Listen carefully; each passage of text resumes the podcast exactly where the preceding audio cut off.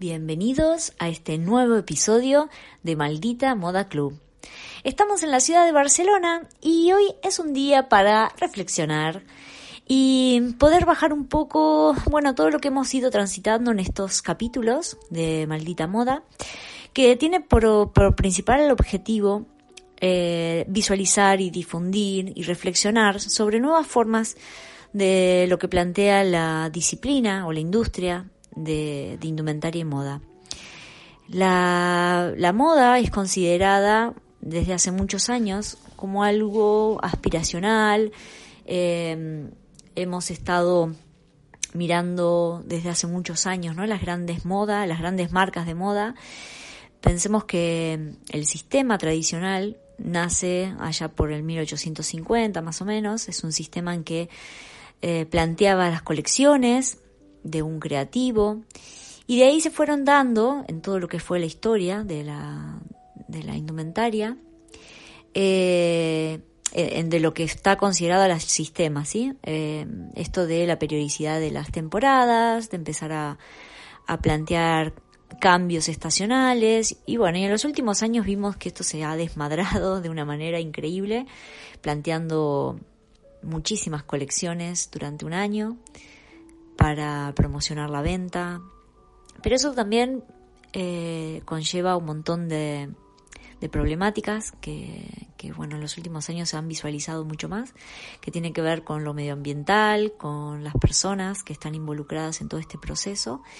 Y creo que es un momento para reflexionar, es decir, en todos estos capítulos que hasta ahora han escuchado, de testimonios que han sido muy válidos, muy, muy, eh, muy potentes, porque dan a cuenta de que se puede, se puede transformar desde, desde un proyecto y que esto llegue a gente y que se pueda comprometer y que además, como hemos dicho en otros capítulos, ¿no? En el 18 que es el, el de emprendedor, el de, perdón, el de branding, eh, branding para emprendedores, que lo importante es el propósito. Cuando uno tiene un propósito y lo transfiere a la marca, esto puede trascender fronteras y puede al menos encender una llamita de cambio en algunas personas. Yo desde hace 12 años soy docente y, y lo he contado, bueno, en alguna, en un vivo que hice el otro día sobre el design thinking, pero en el año 2008 que empecé a dar clases eh, y años anteriores me había conectado con algunos talleres de ropa de gente que había sido rescatada de talleres clandestinos que había sufrido muchísimo. Y eso cuando lo tomé como como también una un momento de reflexión y de y bueno y de subirme al aula y tener a 200 personas que escucharan ¿no? sobre talleres, o, bueno, en ese momento daba técnicas de producción de indumentaria, que tenía que ver necesariamente conectado con los talleres. Para mí fue un momento muy necesario para poder eh, llevar ese mensaje de conciencia, de saber en dónde mandábamos a producir lo que hacíamos, porque el diseñador es el primero que idea ¿no? esa colección, pero luego eh, también es quien va a, mm, bueno, no, no ni directamente va a llevar a cabo la producción, pero sí ser consciente de que es parte de ese sistema. Entonces, para mí fue algo importante, o sea, no sabía si ese mensaje iba a llegar.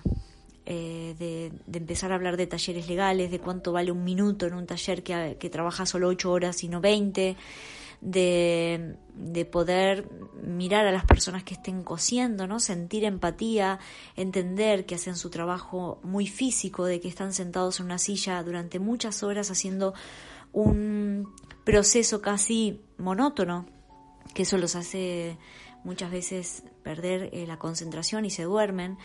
Entonces, eh, poder entender esa, ese punto es muy importante porque a veces las empresas eh, están comandadas por gente que nunca ha tocado una máquina de coser, nunca ha visto un taller, eh, digamos, eh, pueden hacer mm, camisetas como pueden hacer muebles y le da lo mismo. Entonces, claro, no conectan con las necesidades y con todo el proceso, ni siquiera con el diseñador. Es decir, cuando un empresario monta su marca y le dice a un diseñador qué hacer, eh, lo dice desde un conocimiento. Entonces, cuando aquellas empresas empiezan a entender el diseño como transformador social, como un aporte muy importante sobre, sobre una industria que viene a, vestir personas, es decir, no, no hacemos otra cosa que estar conectados netamente con lo humano.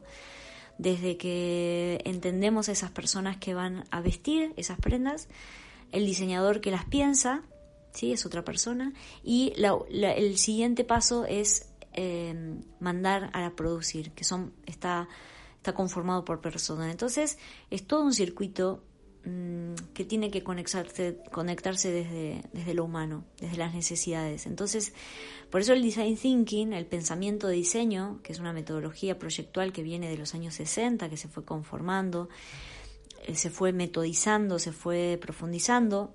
El libro de Bruno Munari, cuando hablaba de metodología proyectual, hablaba de desarmar el problema. Y, cuando hablamos del design thinking tiene que ver con eso, tiene que ver con los últimos 10 años que el pensamiento de diseño se metió más en una, en área que no era a priori su, su, digamos, su principal cometido, se empezó a meter en áreas sociales, en áreas de, de bueno, de resolver problemáticas mucho más profundas como bueno, resolver, no sé, algo que tenía que ver con una comunidad que le faltaba agua o con algo que tenía que ver con con algo medicinal, con algo de legal. Bueno, se fue metiendo, claro, en otras áreas que empezaron a transformar y es necesario llevar este pensamiento de diseño a todas las áreas porque cuando pensamos en diseño, pensamos en resolver problemas. ¿Pero de quién? De las personas. Entonces es súper interesante conectarse con esta idea principal. Y, creo que también es importante que los diseñadores y los emprendedores y los creativos tengan en cuenta que esto es, es fundamental de, digamos, de no solo tener un propósito como marca y decir, bueno, quiero dejar un mensaje, sino también de de empezar a ver qué se necesita resolver. O sea, lo ambiental es fundamental, pero también todo lo que es el proceso de personas. O sea, resolvemos prendas que va a llevar una persona que se mueve, que siente, que transpira, que se sienta, que se agacha, que corre, que sube a un metro, a un bus, que va a trabajar, que sube a sus niños, que tiene que acompañar, tiene que abrazar personas, no sé, es un montón de, de situaciones que el, que el cuerpo vive durante todo un día y las prendas deben acompañar eso. Y si la moda muchos años se ha eh, focalizado en un tema estético, principalmente, porque, a ver, la, la, moda también tiene un tema comunicacional que es muy importante, por supuesto, y eso no lo vamos a descartar nunca, o sea, a nivel estético, a nivel comunicacional, a nivel funcional, a nivel técnico, histórico, coyuntural, económico, todos esos elementos están relacionados con el diseño de indumentaria moda. Eh, lo estético eh, obviamente tiene que ser parte del desarrollo de un diseño porque tiene que ser armónico, tiene que, que bueno, que, que transmitir el mensaje, ¿no? Esto de la comunicación. Pero claro, muchos años se ha fijado eh, el tema de lo comunicacional por sobre otros elementos que son importantes, entonces se ha perdido un poco la función principal. Entonces la moda eh, hasta, los, hasta el año 90 no había sido atravesado por el diseño como luego lo es en estos últimos 30 años en que las carreras de diseño de indumentaria y moda se empiezan a vincular con esto de resolver problemáticas. Entonces, creo que está bueno eh, reflexionar qué es lo que hacemos, qué es lo que resolvemos, cuál es nuestro propósito, cuál es nuestro mensaje. Eh, y no solamente poner un mensaje, ¿no? Soy feminista en una camiseta realizada con un algodón cutre, ¿no? Eh, realizada con un taller que ni siquiera conocemos. Entonces, cuando está alineado ese mensaje es mucho más real, es mucho más transparente y creemos. Igual que una persona, cuando es transparente y le creemos, bueno, una marca es lo mismo. Cuando está alineado lo que hace, lo que dice, lo que siente, lo que piensa, todo está alineado con un mismo propósito, es una marca a la que le vamos a creer. cuando hay algo que no está alineado, bueno, un poco se nos desarma. Pero lo importante es reflexionar, pensar y, no hacer las cosas por, por hacerlas o porque la competencia lo está haciendo o porque a, ella, a la otra marca le fue bien y entonces yo aplico lo mismo. Cada uno, como igual cuando una, con una cada uno como persona tiene una misión en la vida, tiene un camino para hacer, tiene un mensaje para transmitir y creo que eso es importante para reflexionar. Eh, hay un libro que siempre recomiendo en las redes y hoy acabo de subir un post que se llama El monje que vendió su Ferrari de Robin Sharma. Eh, que les voy a leer un pedacito que, me parece interesante, ¿no? Em, hablaba de un, de, un, bueno, de una comunidad de, de budistas, ¿no? De monjes, em, que uno de ellos estaba tirando una flecha a un árbol, ¿no? Entonces eh, había una persona que lo estaba observando y mirando. Entonces eh, este hombre le decía, ¿qué pasa cuando cierro los ojos? O sea, tengo un montón de habilidades sobre cómo em, lanzar una flecha, pero ¿qué pasa si cierro los ojos? Y esta es la reflexión. Dice, lo que acabas de ver confirma el principio más importante para cualquiera que busque alcanzar sus metas y cumplir el propósito de su vida. Es imposible dar a un blanco que no puedes ver. La gente se pasa la vida soñando con ser más feliz, vivir con más vitalidad y tener abundancia de pasión y dinamismo. Pero no ven la importancia de invertir, aunque sea solo 10 minutos al mes, en escribir cuáles son sus metas y pensar en el significado de sus vidas, en el Dharma.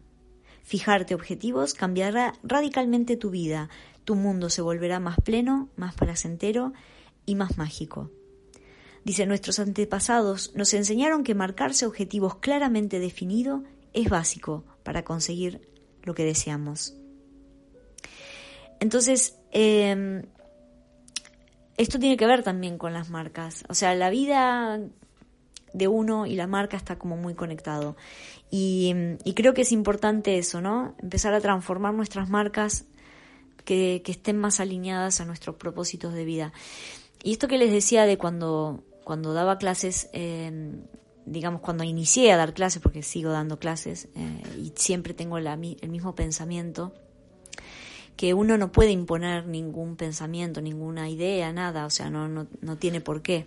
Cuando uno enseña, entrega una visión del mundo, una herramienta, desapegándose del resultado. Es decir, yo no puedo controlar nada de lo que hagan con eso que yo envío. Soy responsable, sí, de lo que digo y lo que hago, y, y por eso esa frase de em, seamos lo que queremos ver, ¿no? Como un padre enseña a su hijo, no desde lo, de imponer algo, sino de lo de, mostrar desde, desde su ejemplo. Aprendemos a través de los ejemplos de las personas y, y conectamos desde ese lugar. O sea, uno tiene que seguir su camino como creyéndolo, como, como sintiendo eso, ¿no? Lo que uno cree. Pero eso lo he aprendido en la docencia, es decir, yo entrego eh, ¿no? algo, una visión del mundo, esto de que, que hace 12 años empecé a hablar sobre talleres legales, ilegales y todo esto y no sabía cuál era la repercusión, pero bueno, no me importaba, yo creía necesario y lo sigo creyendo que los valores son muy importantes en la docencia y mm, más allá de la nota que uno le ponga a alguien, que a mí me parece que tampoco es tan importante una nota, me parece que lo importante es aquello con lo que cada uno se puede llegar a quedar. Y si uno transforma a una persona, ¿no? Ya sea como mensaje de marca, por eso le digo, este, esta charla es un poco más abierta, ¿no? De hablar sobre el diseño de indumentaria y moda, pero si lo pensamos que una marca transmite un mensaje y puede transformar el pensamiento de una persona, que esté más alineada a lo que hoy necesitamos como sociedad, ¿no? de valores eh, de, cuidado medioambiental, de cuidado de las personas, del cuidado de sobre mm, qué hacemos si reciclamos o no. Bueno, todas estas cuestiones que nos estamos hoy preguntando, ¿no? Entonces, como persona, como docente, como diseñador, como marca, todos transmitimos mensajes. Entonces, es importante primero saber qué mensaje queremos dar, ¿no? Y, entonces alinearnos a eso y creo que lo que hacemos va a estar sumamente alineado con eso. Y, creo que es importante justamente eso, ¿no? Em, desapegarse del resultado, o sea, desapegarse a lo que va a suceder con eso. Pero uno da ese mensaje, da esos valores, da ese ejemplo, que, ¿no? como el padre a su hijo, eh, enseña desde un lugar eh, no de autoridad, sino de, de ser lo que uno es. Y creo que es la mejor manera de, de no estar diciéndole a otro qué hacer. ¿no? Y eso lo aprendemos todos los días en nuestra vida, eh, cuando, cuando trabajamos, cuando enseñamos, cuando leemos, cuando nos encontramos con un amigo, cuando nos encontramos con un familiar, con, con quien sea, ¿no? Eh, no estar diciendo, eh, ¿por qué vos? No, sino eso de cada uno es como es y imponer las ideas no tiene ningún sentido. Eh, o sea, uno puede, no sé, criticar algo, ¿no? De, de una marca que haga tal cosa, pero hay que poner la energía en lo que uno hace, en lo que uno hace, en lo que uno dice, en lo que uno siente. Aprendamos todos los días eso, es un ejercicio, pero si aprendemos a focalizarnos en nuestra marca, nuestro mensaje, nuestro ser como docente y persona, vamos a potenciar mucho más eso. ¿Qué, nos importa el resto? O sea, el, mensaje de los otros, a eso me refiero, ¿no? Sí nos importa el resto, pero no el mensaje que va a estar, sino concentrarse en lo que uno eh, quiere para su vida. Por eso fijarse objetivos cambiará radicalmente tu vida, tu mundo se volverá más pleno, más placentero y más mágico. Entonces eso, mm, esta es un poco la reflexión de hoy. Eh, sentir, pensar, hacer, decir todo lo que esté alineado con uno y concentrar las energías en uno, en lo que uno hace. Porque lo único que puede controlar es lo que uno hace, el resto es el resto, el otro. Así que bueno, queridos amigos, gracias por seguir a Maldita Moda Club. Vamos a seguir reflexionando y cambiando el curso de la historia de esta moda que, que está hoy y hace ya unos años, ¿no? En un punto de inflexión, de cambio. Y es la oportunidad de los emprendedores, de los contracorrientes, de los valientes, de los que sentimos que otra forma de hacer indumentaria y moda es posible, de poder contagiar esta, esta visión del mundo de los revolucionarios y, de dejar eh, de, bueno, eso de hacer moda como se hacía hasta ahora y, hacer y hacer de esta disciplina algo bello que es un mensaje a través de las prendas que una persona se pone para caminar el mundo y transitar su vida y comunicarse con otros. Entonces, pensemos desde ese lugar. Revolucionemos este sistema y, y emprendamos la vida con eso, ¿no? Eh, con un cambio, con un cambio desde el mensaje, desde el Dharma, desde mi misión de vida. Así que bueno, muchas gracias por seguirnos y seguiremos con más capítulos. Este podcast es cortito, pero tiene, tiene mucho sentido y, bueno, y es, es, eso, ¿no? Es un mensaje eh, es un mensaje para todos. Dice, quizás no podamos controlar el tiempo atmosférico, el tráfico o el humor de quienes nos rodean, pero ten por seguro que podemos controlar nuestra actitud hacia esos hechos. Todos tenemos el poder de determinar en qué cosa vamos a pensar en un momento dado. Esa capacidad es parte de lo que nos define como humanos. Muchas gracias. Hasta luego. Gracias por estar del otro lado en Maldita Moda Club. Hasta el próximo episodio.